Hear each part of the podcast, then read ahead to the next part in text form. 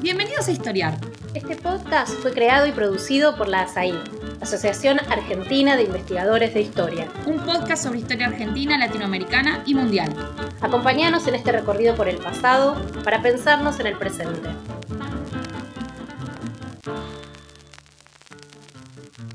Bienvenidos y bienvenidas a un nuevo episodio de Historiar, el podcast de la Asociación Argentina de Investigadores de Historia. En este caso soy casi un intruso invitado porque no soy un historiador profesional, soy Gustavo Arballo, abogado y profesor de Derecho en la Universidad Nacional de La Pampa y autor de textos técnicos y algunos de divulgación en materia de Derecho y de Historia del Derecho.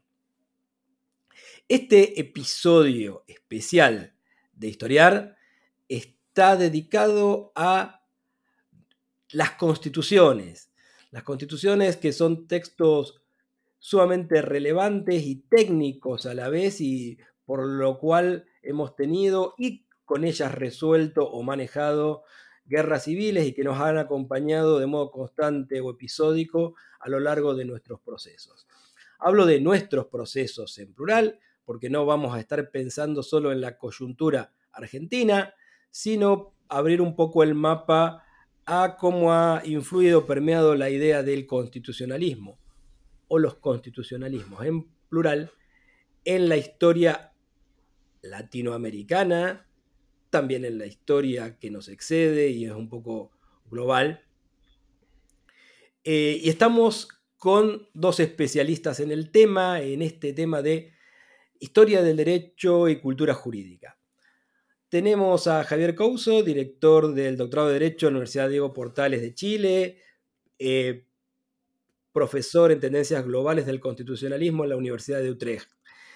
Eh, Javier cumple, como nuestro otro invitado, una función de, de doble camiseta, del académico que está involucrado en las discusiones de coyuntura local si les interesa sus obras, podemos citar el, libro que editó, es coeditor del libro Cultures of Legality, Judicialization and Political Activism in Contemporary Latin America, de 2010, y un libro más de impacto, En pie de calle, Reflexiones para tiempos convulsos, es coautor con Laura Pérez Rastril.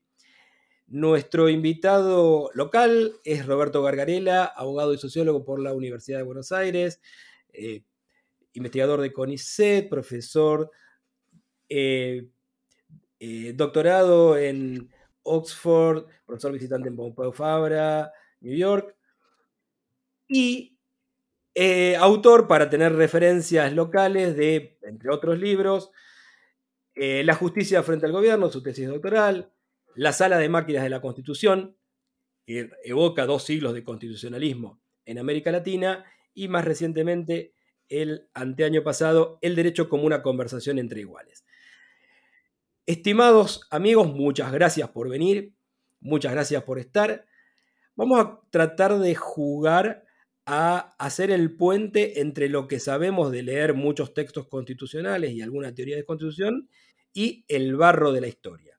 Yo los voy a acompañar con algunas preguntas y una de las cuales con las que quiero empezar es pensemos un poco en qué hay de original y qué hay de implantado en la forma en que armamos nuestras constituciones.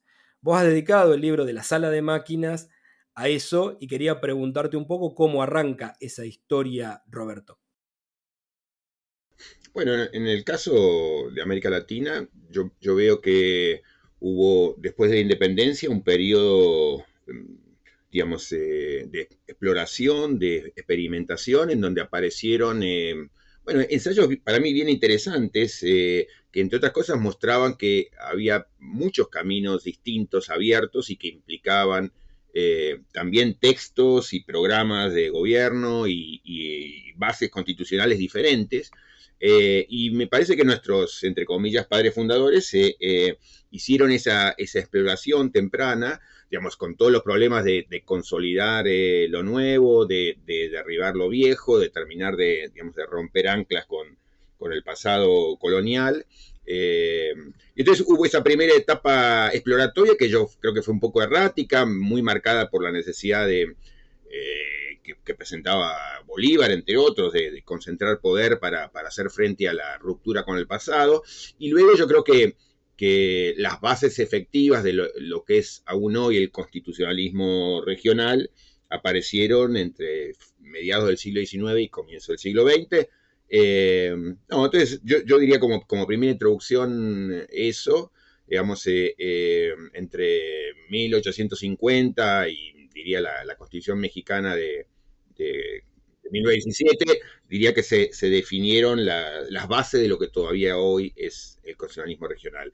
A veces simplificando, y es lo último que digo, introducción, diría que en el, siglo XIX quedaron definidos los, los marcos básicos en términos de organización del poder, que todavía hoy se, reconocen, y a comienzo del, siglo XX, con la Constitución mexicana, apareció el perfil del constitucionalismo social, que también es distintivo todavía hoy de, la parte, digamos así, de declaraciones de derechos de nuestras constituciones.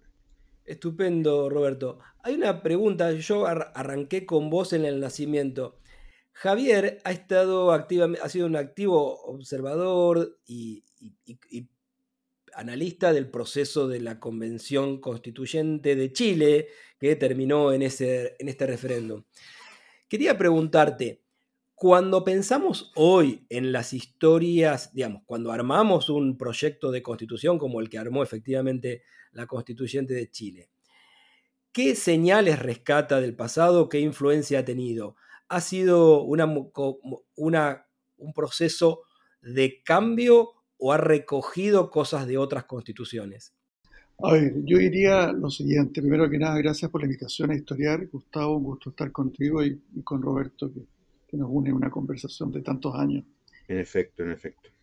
Eh, a ver, yo creo que en Chile, para partir con una pequeña, una especie de comentario a lo que decía Roberto, Chile, como el resto de, América Latina en el siglo XIX, uno de los problemas que tuvo fue que el discurso constitucional tenía que lidiar con el hecho de una cultura política que no tenía el acervo cultural que de los países que estábamos imitando, particularmente Estados Unidos. Por un ejemplo, eh, los grados de literacidad de los Estados Unidos eran muchos, mucho más importantes que los que había en la región latinoamericana. Y por lo tanto, nuestra, una de las, cuando hablamos de constituciones en el siglo XIX y, en no poca medida al comienzo del XX, la palabra esconde mucho porque el grado de incidencia de estas cartas constitucionales en la vida concreta de las sociedades variaba de país en país. En otras palabras, y eso en alguna medida sigue ocurriendo hasta hoy en algunos países de la región, hay lugares donde es más incidente lo que dice la Constitución, ya sea como, como elemento habilitante o como constreñimiento. Y por dar otro ejemplo, los ideales constitucionales que se ensayaban o que, que se expresaban a comienzos del siglo XIX tenían que lidiar con el hecho eh, lo puso muy bien alguna vez, no sé si fue Brian Loveman, eh, que hablaba en ese libro muy interesante que se llama La Constitución de la Tiranía, que es un análisis de cómo teníamos constituciones y inmediatamente el estado de excepción constitucional se transformaba en la regla. Entonces, bajo la misma, eh, digamos, lógica, había una estructura, si se quiere, monárquica, eh, disfrazada de republicanismo. alguien habló de, eran monarcas con, ropaje republicano, lo que tuvimos al comienzo. Entonces, en el caso de Chile, por ejemplo, el gran problema, como, como lo planteó Iván Jaksic, que obsesionaba a Andrés Bello, y, y Bello tuvo una influencia muy fuerte en el constitucionalismo temprano de Chile, era la obsesión por el orden. Eh, había que resolver el problema del orden político a toda costa. Y, por eso tuvimos una constitución muy conservadora, muy, muy poco abierta a las libertades, pero que, que fue crecedora, como, como lo plantearon los liberales del siglo XIX chileno. A la altura de cuando más o menos llega el exilio argentino, Alberti y compañía, estaba comenzando a liberalizarse. Entonces planteo todo esto porque Chile es un país que tiene una cierta orgullosa tradición constitucional en el mundo de la derecha y, el centro político. La izquierda tuvo siempre una relación compleja con la constitución. Hasta, yo diría, más o menos eh, los años 60 era considerado un obstáculo al cambio social el derecho entero, constitución incluida. Es interesante, Javier, pensando en esas divergencias, también podemos pensar en cómo funciona ese árbol genealógico, que tiene un tronco común y tiene ramas que, se han ido separando y algunas veces nos parece que cada cual ha hecho la suya y cada desarrollo constitucional nacional es más bien idiosincrático. esa es la pregunta que te quería hacer, Roberto, eh, de en qué medida influyen tradiciones propias y en qué medida hay de otras zonas comunes o, o signos de los tiempos que van actuando en conjunto y vasos comunicantes a lo largo de todos estos procesos de constitucionalización. Bueno, gracias por la, por la pregunta, Gustavo. Yo quería contestarla también haciendo referencia a lo que comentaba eh, Javier, que era bien interesante, eh, sobre las tradiciones. Eh, em, me, parece que uno de los, de los debates interesantes que hubo en las bases constitucionales de nuestros países, diría en general en América Latina, pero claramente entre Argentina y Chile, fue esa reflexión sobre cómo hacer, cómo posicionarse frente al pasado. En Argentina, más allá de la disputa Alberdi-Sarmiento, que tuvo mucho de, disputa personal y, yo creo que a veces se, privilegiaba la, el enojo personal frente al, punto, digamos, histórico sobre cómo evaluar, digamos, no sé, el vínculo que se podía tener con, el constitucionalismo norteamericano, etcétera. Eh, pero bueno, pero, pero Alberdi tuvo reflexiones interesantes más allá de la polémica con Sarmiento sobre cómo lidiar con el pasado colonial. Y algo similar aparecía en, Chile. Eh, Javier mencionaba a Andrés Bello. A mí siempre me, interesó eh, como revivir el, debate que entiendo que hubo entre, entre Lastarria, Chacón y, Bello del otro lado, acerca otra vez, digamos, de, cómo pensar el pasado colonial, respecto del cual entiendo yo, Lastarria, Chacón tenía una visión más crítica, digamos, más digamos, una aproximación más, eh, si se quiere, filosófica, eh, más desentendida en un punto de, digamos así, del, honor y el resguardo de esas tradiciones que venían de lejos.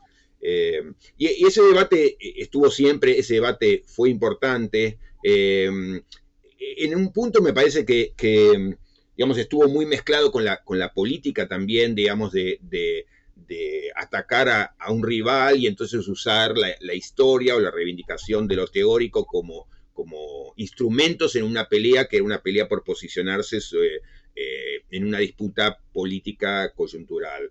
Eh, y digo esto porque, porque creo que para todos era inescapable y me parece que todos lo entendían así, el relacionarse con el constitucionalismo que estaba dando vueltas en el mundo. Entonces, no sé, yo a veces lo, veo a, Bolívar, digamos, eh, agrediendo a sus rivales por, a los que les atribuía, digamos, estar fascinados con el pensamiento constitucional revolucionario francés, eh, ¿no? y, mucho de su embate durísimo contra el primer constitucionalismo en, en, Venezuela o en Colombia, digamos, tenía que ver con eso, digamos, con, con el repudio a quienes importaban las ideas francesas y cómo no, tomaban en serio lo local, pero, digamos, cuando uno mira qué era lo que reivindicaba Bolívar explícitamente, ¿no? De modo oculto, fue primero, digamos, un, tipo de constitucionalismo que era el que él, tomaba, digamos, muy conservador, que él tomaba de Inglaterra y, digamos, de, eh, que, se centraba en una, en una figura, en un monarca, y después el constitucionalismo eh,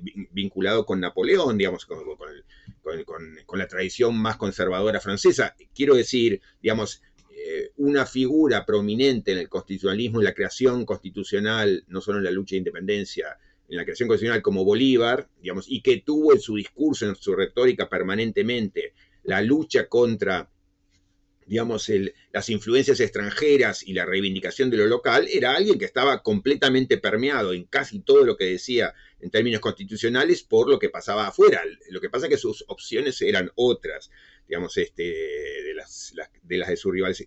Con lo que quiero decir, digamos, eh, eh, no, no, no, es que había mucho que se inventaba, sino que era la discusión sobre materiales que estaban disponibles sobre la mesa para, para todos, digamos, y que todos iban tomando, retomando.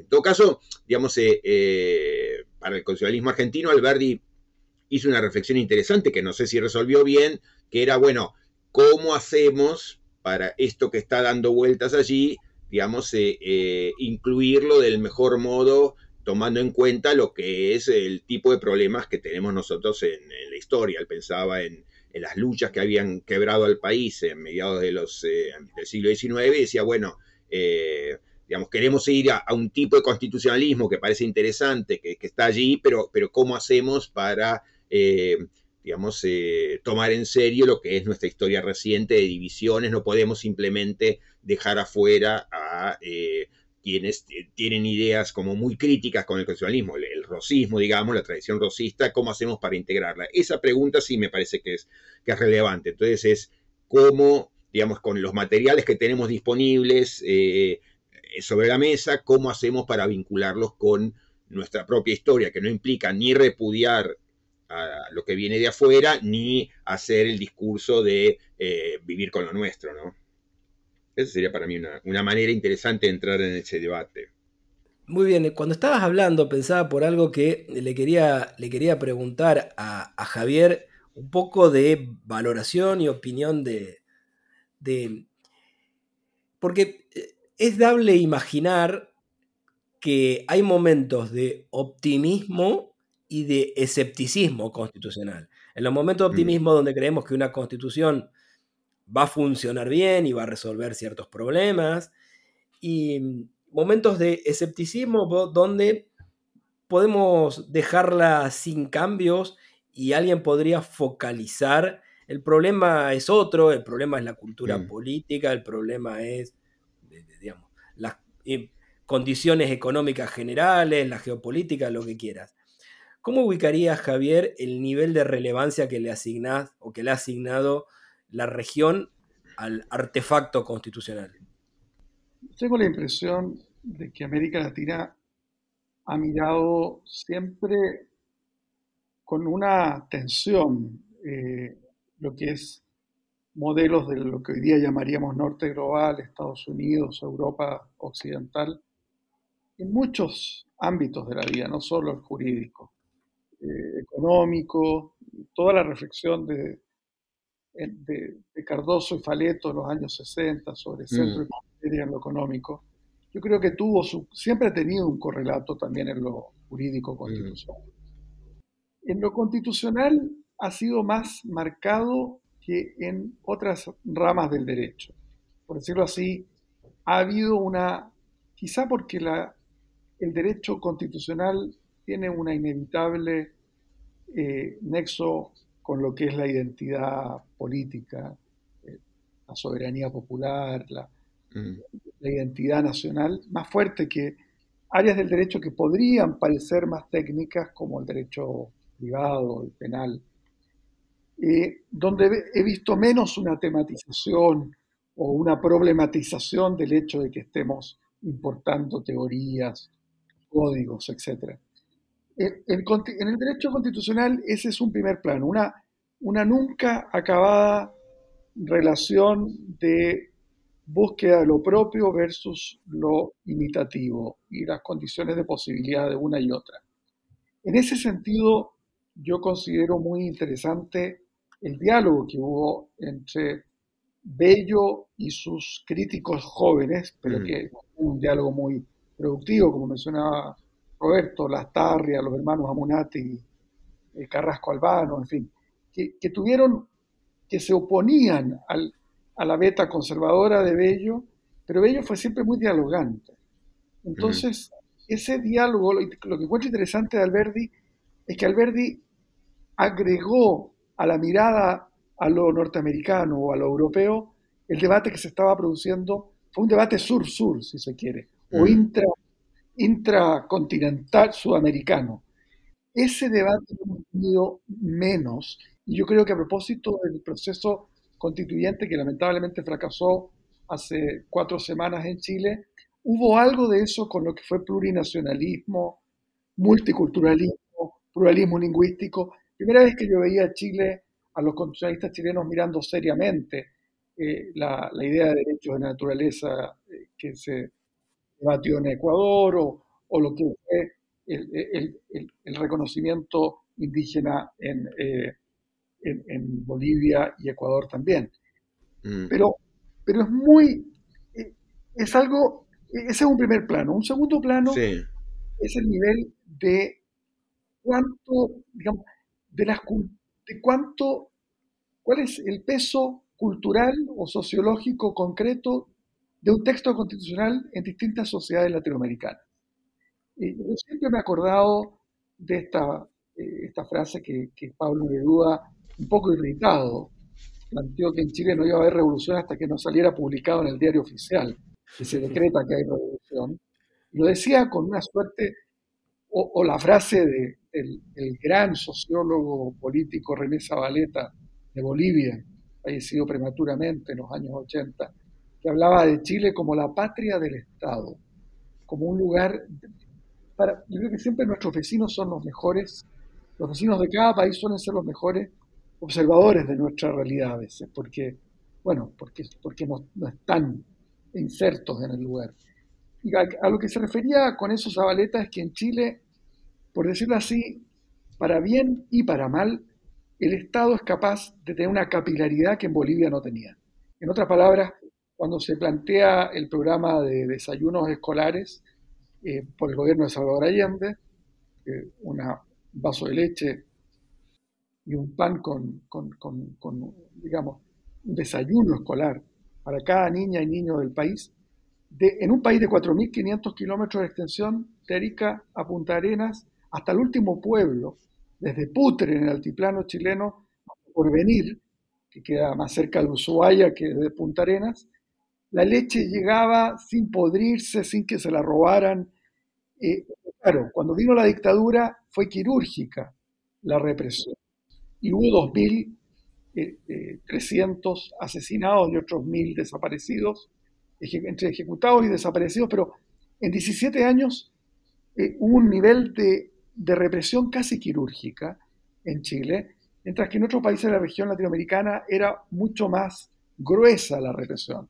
Hubo muchos más muertos a veces, porque, eh, bueno, alguien, yo le debía dinero a alguien, eh, decía que era comunista y llegaban las fuerzas y lo mataban. En Chile la inteligencia militar era quirúrgica.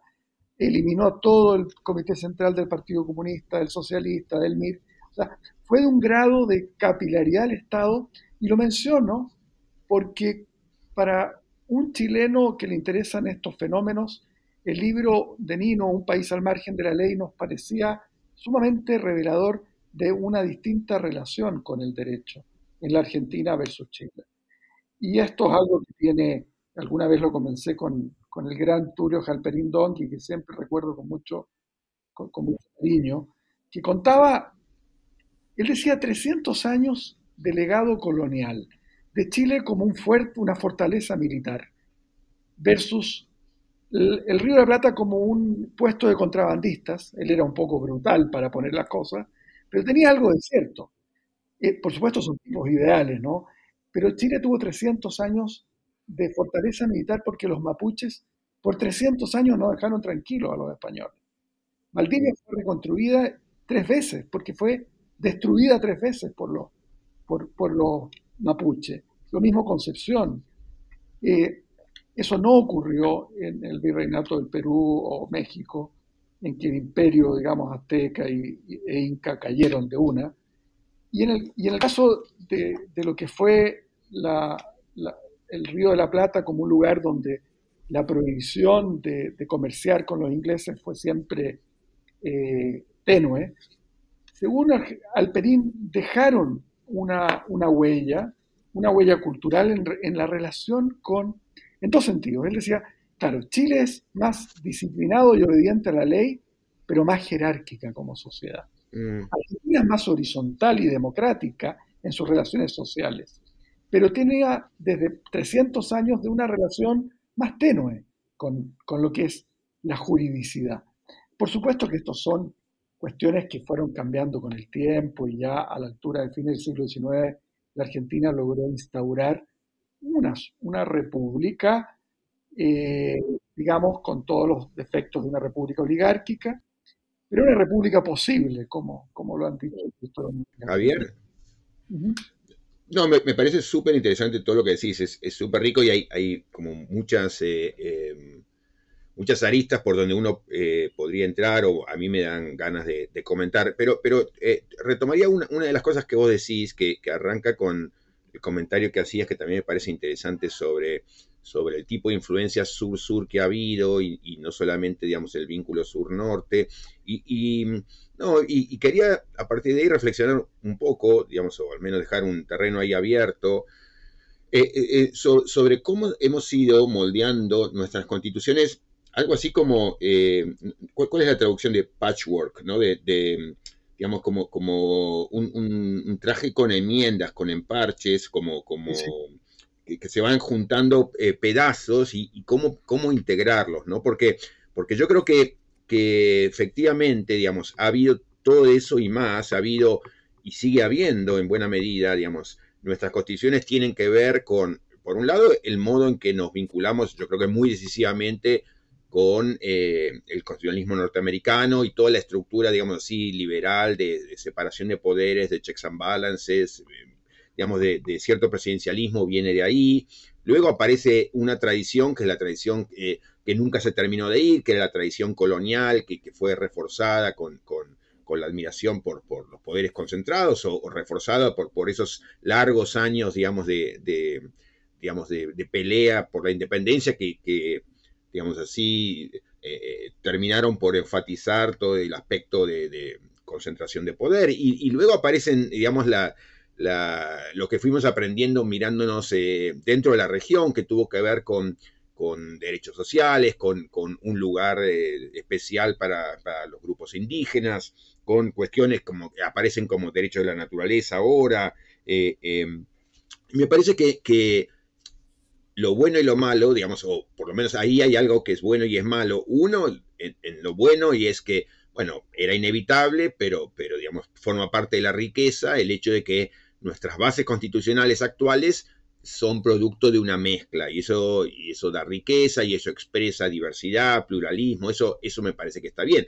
Ahora, eh, el, tema muchas veces es cómo esas distintas eh, piezas que además impulsan o abren puertas diferentes y en direcciones contrarias se terminan de integrar o no. Y yo creo que aún asumiendo una modesta influencia del constitucionalismo en la vida cotidiana de los países, pero creo que es mordeduras sin duda tienen impactos sin duda tienen las constituciones, bueno, eh, es eso, como diría Madison, en lo que impactan, digamos, eh, eso puede hacerse mejor y peor y mejor usar esa pequeña oportunidad que nos da el constitucionalismo del mejor modo posible. Y yo creo que, que los modos en que hemos ido haciendo la mezcla han sido y siguen siendo parte del problema. ¿no? Entonces, así como celebro este, este, esta riqueza de múltiples influencias, las que venían del pasado colonial, las que tomamos del, mejor constitucionalismo que veíamos, este, digamos, anglosajón, las que, las que fuimos aprendiendo mirándonos unos a otros. Yo, creo que la integración no ha sido buena.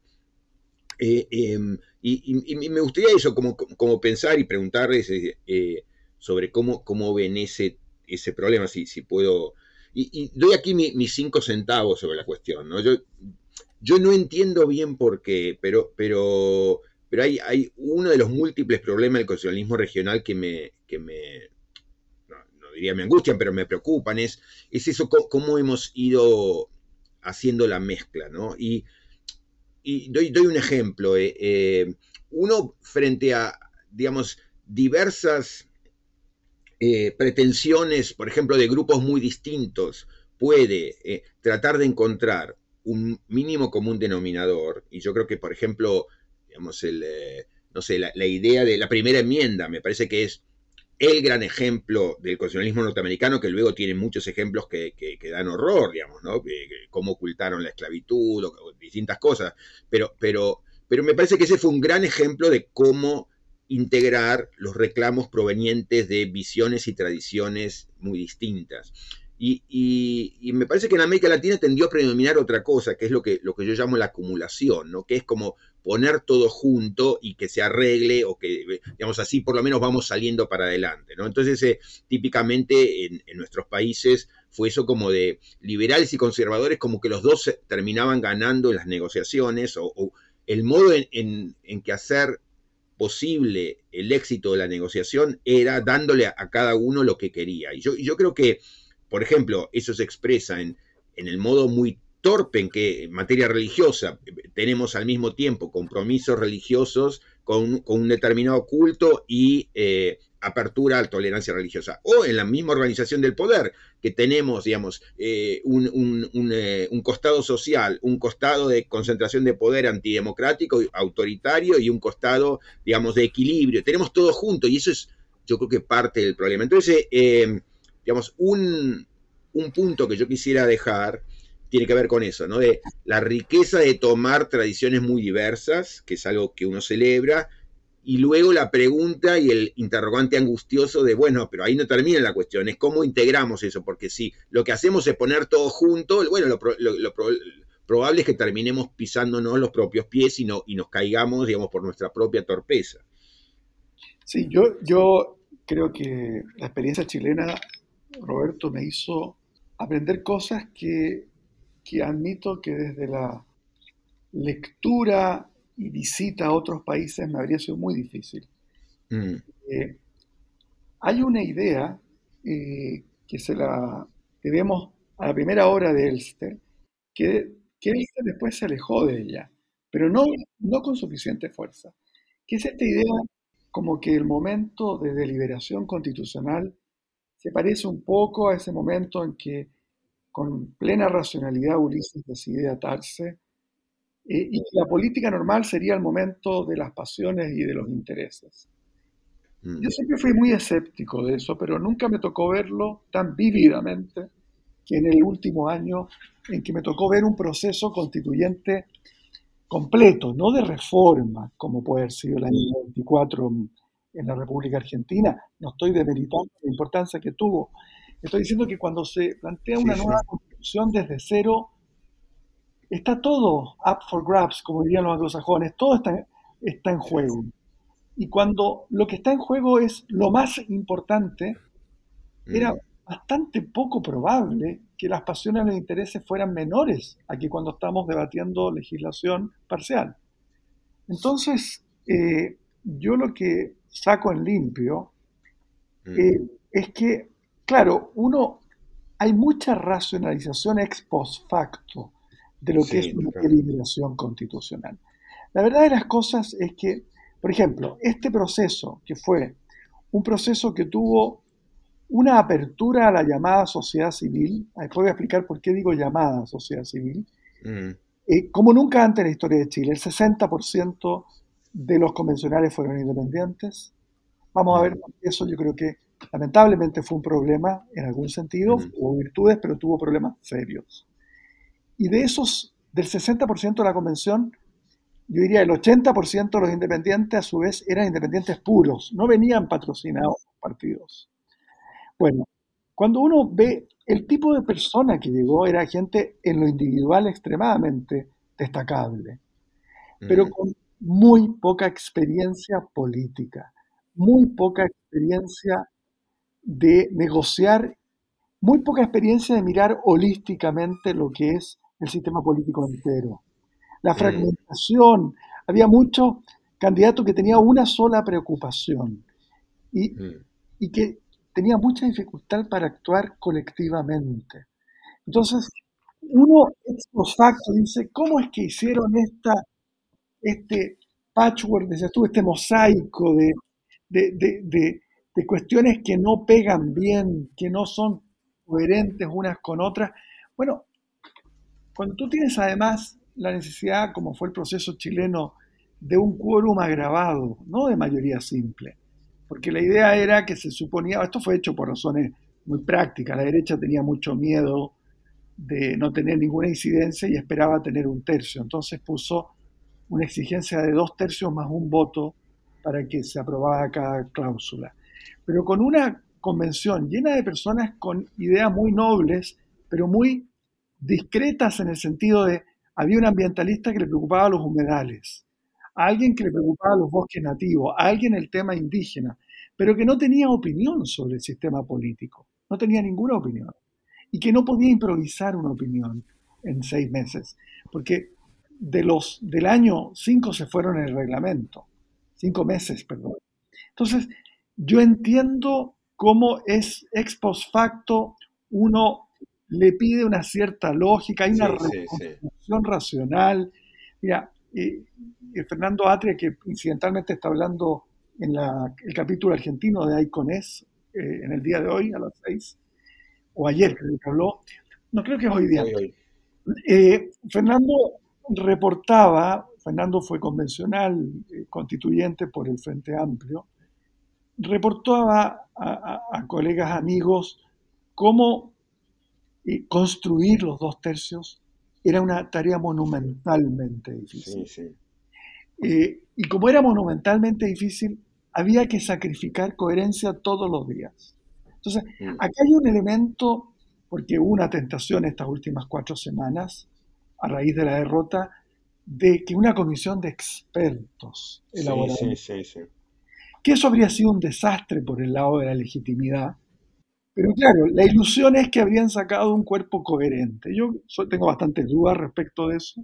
Creo que afortunadamente esa idea peregrina, tecnocrática, finalmente está siendo adelada. Pero, volviendo al comentario central de Roberto, en el fondo es extraordinariamente complejo construir una constitución que sea coherente desde el punto de vista de lo que es eh, digamos, eh, el acervo constitucional global.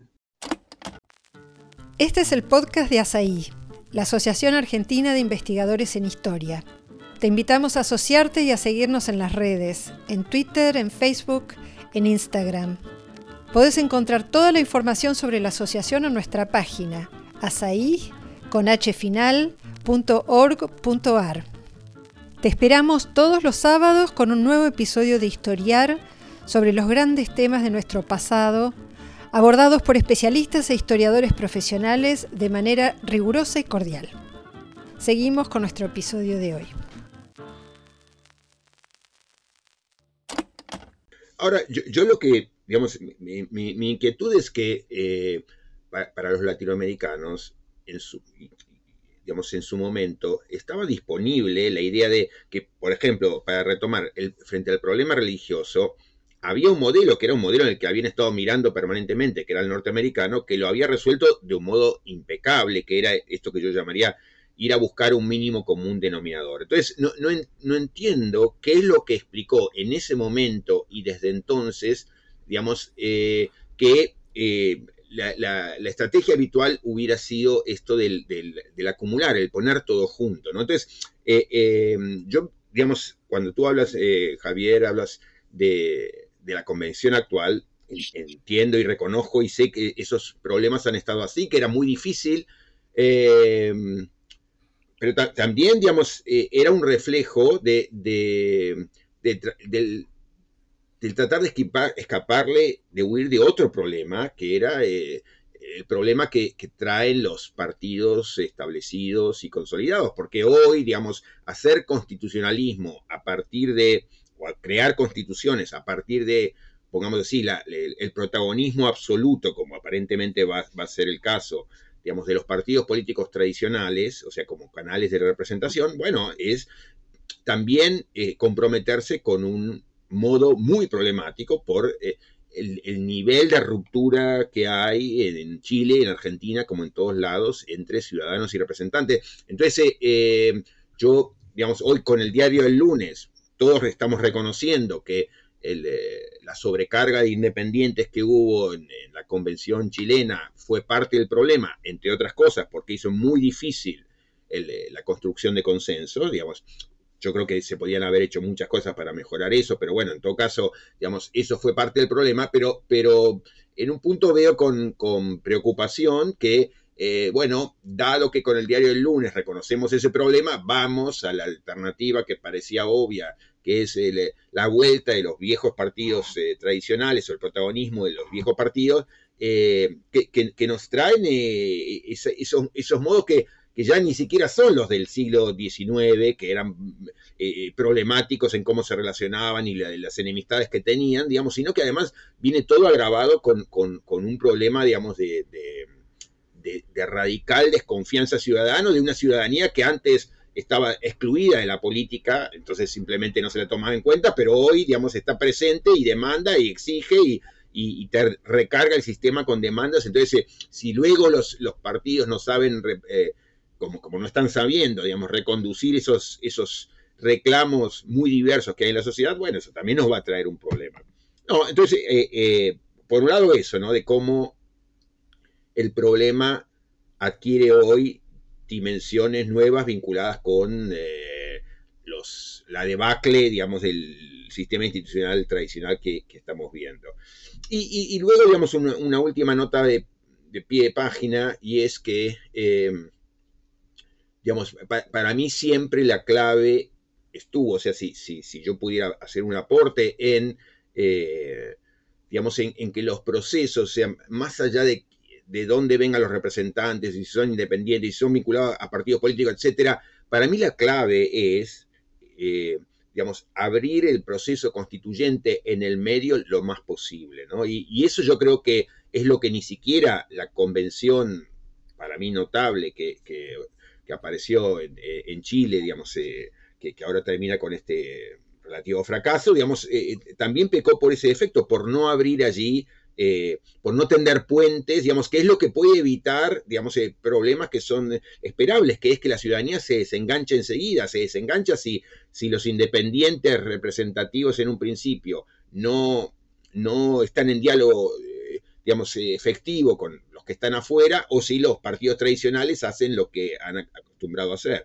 Entonces, em, digamos, y lo último que digo, es una mirada la que yo propondría al respecto, que es en un punto la contraria directo de lo que mi maestro en Chicago proponía, que era John Elster, que, que, al que tú invocabas, que, que él proponía esta visión del, proceso constituyente como, como el, reloj de arena, ¿no? con, un eh, comienzo y un cierre en consultas populares o movilizaciones, pero un, digamos, un proceso muy cerrado, muy fino, muy estrecho en el medio de, eh, digamos, yo creo que en su mente está la la convención, la Asamblea Nacional en Estados Unidos de 1787, digamos, que directamente era puertas cerradas y expertos.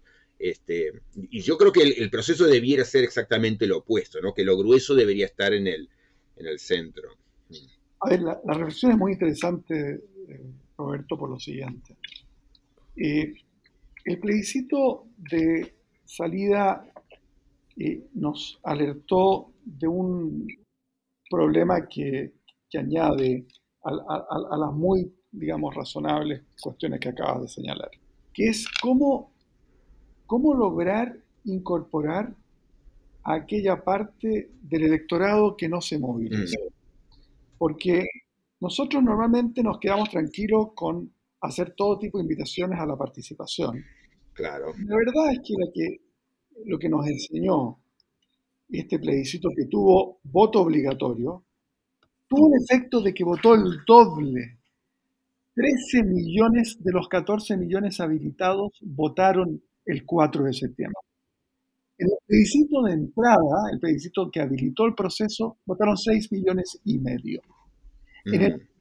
entre la gente que se movilizó para elegir a los convencionales, votaron 5 millones y medio. Entonces, y entre la gente que cuando tú invitas a que participen en instancias, digamos, de incidencia participativa dentro de la discusión eh, de la nueva constitución, estamos hablando de una fracción ínfima del electorado. Entonces, esto plantea la gran pregunta sobre la representación, antigua y antiquísima pregunta sobre representación versus participación de grupos movilizados que no necesariamente, que más bien estamos seguros que no representan al resto de la, del electorado que se moviliza solo para votar cuando está obligado, en el caso de Chile. Mm. Entonces, plantea problemas complejos que yo diría eh, son muy difíciles de abordar. Eh, yo creo que esto si le agregamos una era en que la democracia está eh, atacada por el populismo, y cuando me refiero al populismo, me refiero al populismo punitivo, que es el más común en Chile hoy día. El punitivo que dice que pide mano dura ante la delincuencia, que llama terrorismo a todo, que, que exige eh, un Estado gendarme finalmente. Entonces, eh, no es el populismo, digamos, a la, la CLO o la CLAU, nunca he entendido bien cómo lo pronuncia eh, el fallecido autor, eh, sino que es un populismo muy disolvente, muy exigente, como decías tú, pero muy poco dispuesto a participar, pero que cuando lo llaman a participar suele tener voto de protesta y que le cuesta mucho articular cuestiones, votos constructivos. O sea, que hay personas que incluso dicen que más que, de los 6 millones y medio de votantes adicionales, vamos a tener que tener más datos empíricos, en fin, focus groups, encuestas, para saber si votaron. Hay gente como Juan Pablo Luna, que es uno de los más finos politólogos que trabajan en Chile, de Uruguay, que no descarta que haya habido gente que votó contra el establishment. Y si algo era propuesto como una, digamos, el establishment hoy día era votar a prueba, era, era algo que se presentaba como que iba... O sea, él no está diciendo que obviamente no descarta otras variables, pero, pero finalmente es un, es un voto como de decir, tampoco me gusta esto. Iba a decir que hay una larga subhistoria que podemos hacer sobre que excede a las constituciones, que tiene que ver con las instancias de plebiscitos. Eh, plebiscitos pro, a veces pro reforma y a veces pro medidas puntuales, y no solo en, Latinoamérica, sino, sino, en el mundo, y en qué medida esa, esa esperanza eh, nos sirve o, el plebiscito tiene una agenda que probablemente no, no, responda a la, a la, cuestión original como nos demostró en cierta medida el Brexit. Eh, hemos estado hablando de las constituciones y hay una visión medio cándida y estándar, casi de, cívica del secundario, de pirámide, de Kelsen, la, Corte Suprema como intérprete final. Eh, vos has escrito sobre esto que probablemente no formaba parte de las preocupaciones de, Andrés Bello, Carrasco Albano, Alberdi, Sarmiento. Eh, Sarmiento sí lo visibilizaba y propiciaba, tomemos llave en mano el modelo norteamericano. Si importamos la constitución, importemos su jurisprudencia. Y la verdad es que la pegó bastante. Eso fue efectivamente lo que hizo la Corte Argentina. Pero saliendo de esa experiencia histórica, ¿en qué medida las constituciones pueden ser salvadas o trastornadas por la visión de un órgano judicial, Corte Suprema, que tiene la última palabra. ¿Qué, podemos decir sobre eso? Mira, también es obviamente un tema para, hablar un año eh, y empezar así un, debate, pero, pero yo para, para decir algo, integrándolo con, las cosas que veníamos diciendo, eh, digamos, mi propia visión del constitucionalismo es, eh, como, aparece ahí en, en, este último libro, es entendido más como, como conversación. Y eso no, no, yo no lo veo como un, como un proyecto caprichoso, sino como, como algo justificado y diría indispensable por, por, por, este, lo que yo diría que es el dato de la vida constitucional contemporánea, como, como diría Waldron, que es el, el hecho del desacuerdo, como diría Rawls, el hecho del pluralismo. Y en, en estos hechos de, digamos, donde hay gente que obviamente permanentemente va a estar en un desacuerdo profundo respecto de todos los problemas importantes porque parten de cosmovisiones muy distintas y entonces no es esperable que coincidan, sino que disientan, digamos, bueno, yo lo que creo es que lo único, eh, digamos, que se justifica allí, digamos, como alguien en su momento pudo decir, bueno, lo único es la democracia, yo creo que lo único es, ese la conversación entre iguales, ese eh, de qué modo el sistema institucional nos ayuda a, eh, a generar procedimientos o de qué modo el sistema constitucional ayuda a institucionalizar la conversación entre los que pensamos distintos. Y entonces, eh, dentro de ese esquema que yo vengo pensando, que trata de hacerse cargo de los radicales problemas que tiene la representación política siempre, pero en particular hoy, eh, a la luz de, lo que se llama la erosión, o, los radicales problemas que tiene la, pirámide como era viejamente entendida, digamos, con la idea de última palabra y tribunal superior, y digamos, yo creo que esos son los modos eh, viejos, como, como tenía problemas eh, el, modo del hiperpresidencialismo. Yo creo que son todas formas indebidas eh, de resolver un problema profundísimo que, creo que, tiene, digamos, visibles formas de salida más atractivas, más justificables y más aceptables, digamos, que, que son las que yo idealmente pongo en los términos de la conversión entre iguales, pero, pero digamos, lo que eso pretende graficar es un modo institucional diferente y para mí de los pocos aceptables que, de resolver problemas que son de siempre y que tienen una particularidad hoy por eh, las maneras en que nuestras viejas formas han, eh, digamos, han quedado oxidadas y, pasan a ser hoy parte decisiva de, nuestras dificultades. Entonces, frente a eso, frente al desacuerdo, frente a instituciones que ya no funcionan, botones institucionales que tocamos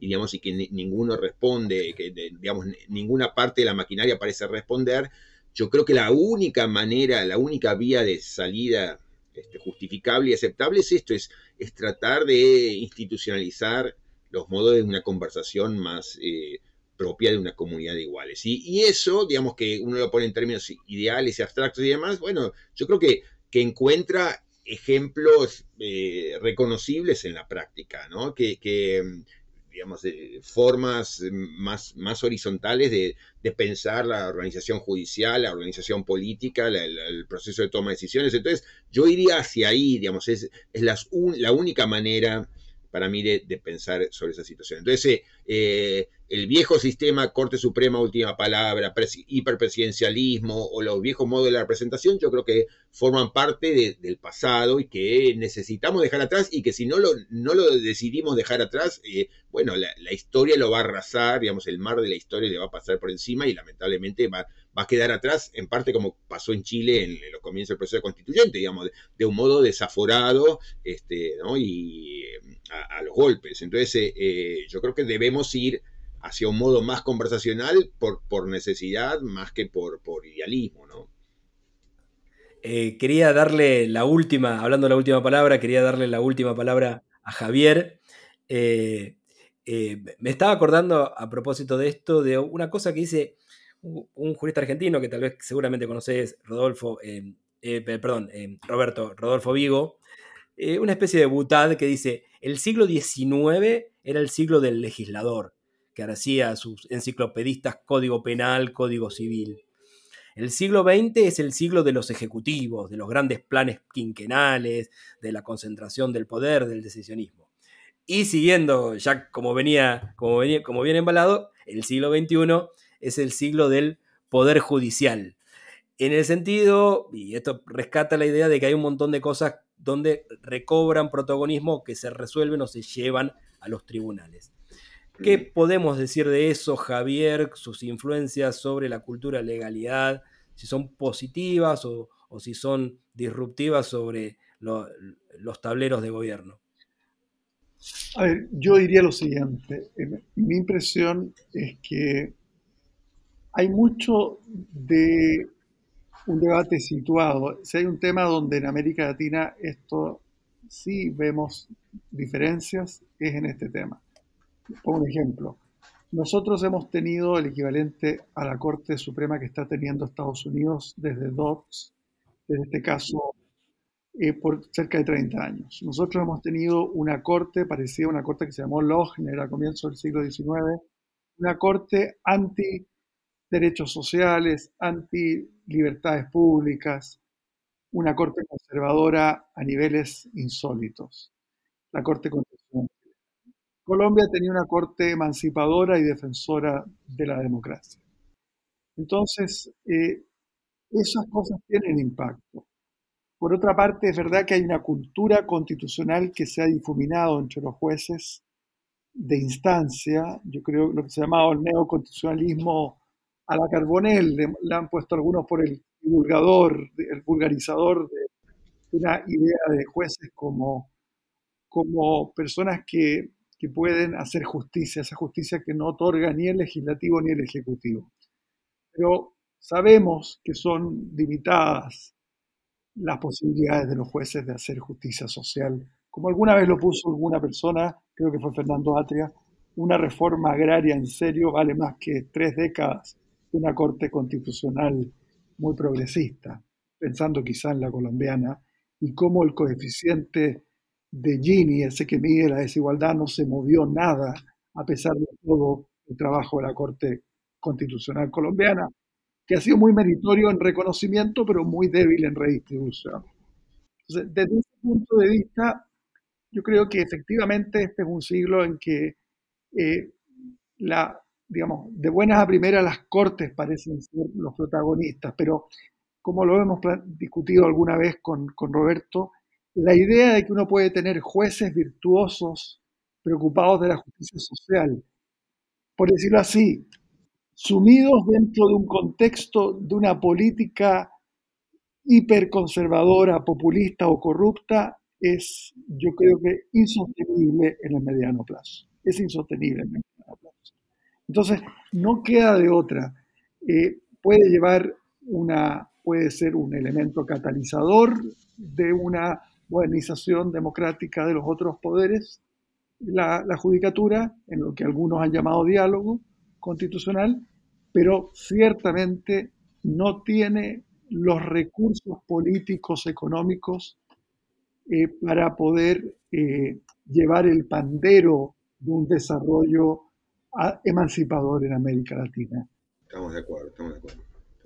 Me parece, me parece un buen mensaje para cerrar. Hemos explorado historias viejas de la matriz constitucional y la historia reciente, el elefante en la, en la habitación de, siempre que hablemos de constitución, que es el proceso constituyente chileno. Em, y esto también un llamado a, poner en valor la idea constitucional que nos sigue acompañando y en, ella seguimos pensando, pero también eh, me gusta la idea de, cerrar con un llamado a la prudencia y a la humildad de que no todo tiene que resolverse en, estrados judiciales como, como muchas veces estamos, sobre todo desde nuestro, eh, de nuestro gremio abogadil, desde nuestra formación jurista, eh, muy tentados a, contar la historia de los derechos a través de fallos de tribunales y la historia es mucho más compleja, afortunadamente. Bueno, los despido a ustedes, les agradezco mucho, les agradecemos su participación en este episodio, ha sido un placer escucharles. Muchísimas gracias. Gracias, Gustavo. Un gusto saludarte, Roberto. Como Gusto también, Javier. Gracias, Gustavo. Y a nuestros oyentes les decimos que esperamos encontrarlos la próxima semana con un nuevo episodio de Historia. Hasta la próxima.